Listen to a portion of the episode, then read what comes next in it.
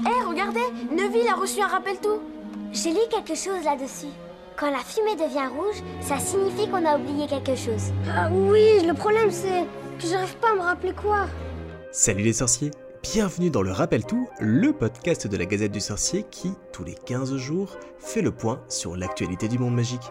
Je suis Bédragon et je suis ravi de vous retrouver pour ce nouvel épisode dans lequel on va parcourir le monde pour découvrir les dernières infos et nouvelles liées au Wizarding World. Agrippez vite se porte loin, c'est parti on commence aux États-Unis où une nouvelle expérience liée au Wizarding World devrait voir le jour à l'automne.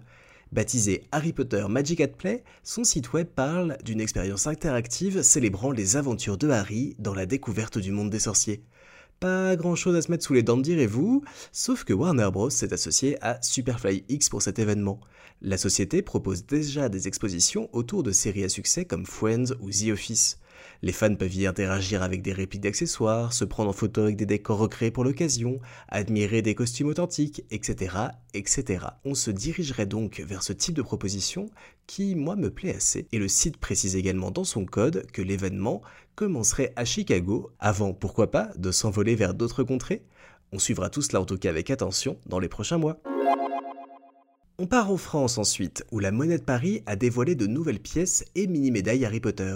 Parmi elles, je retiens notamment la pièce découpée aux formes du choix magique absolument magnifique.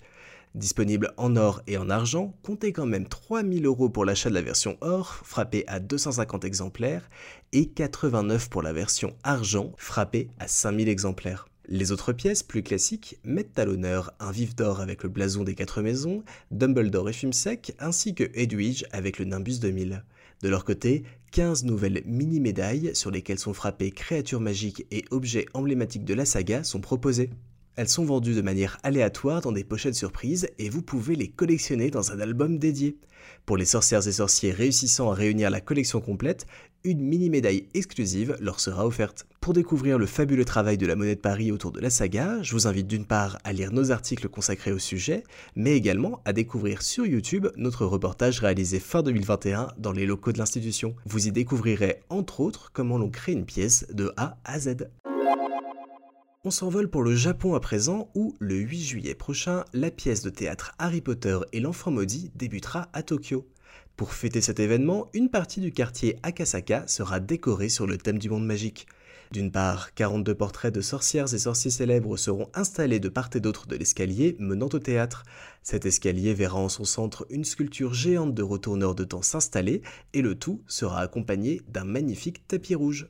D'autre part, une rue entièrement couverte de références consacrées à l'univers de J.K. Rowling sera visitable, avec la présence de bannières et d'une statue d'Edwige. Mais cela ne s'arrête pas là, car des boutiques éphémères ouvriront également leurs portes et les fans pourront déguster des friandises de la franchise dans un café spécialement ouvert pour l'occasion. Pour en découvrir tous les détails, rendez-vous vite dans les colonnes de la Gazette.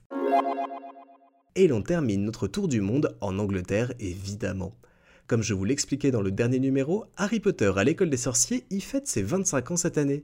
Pour l'occasion, l'éditeur Bloomsbury organisera à Londres le 26 juin prochain une soirée spéciale en librairie. Au programme, rien de moins qu'une conférence en compagnie des premiers illustrateurs de la saga, Johnny Doddle et Thomas Taylor.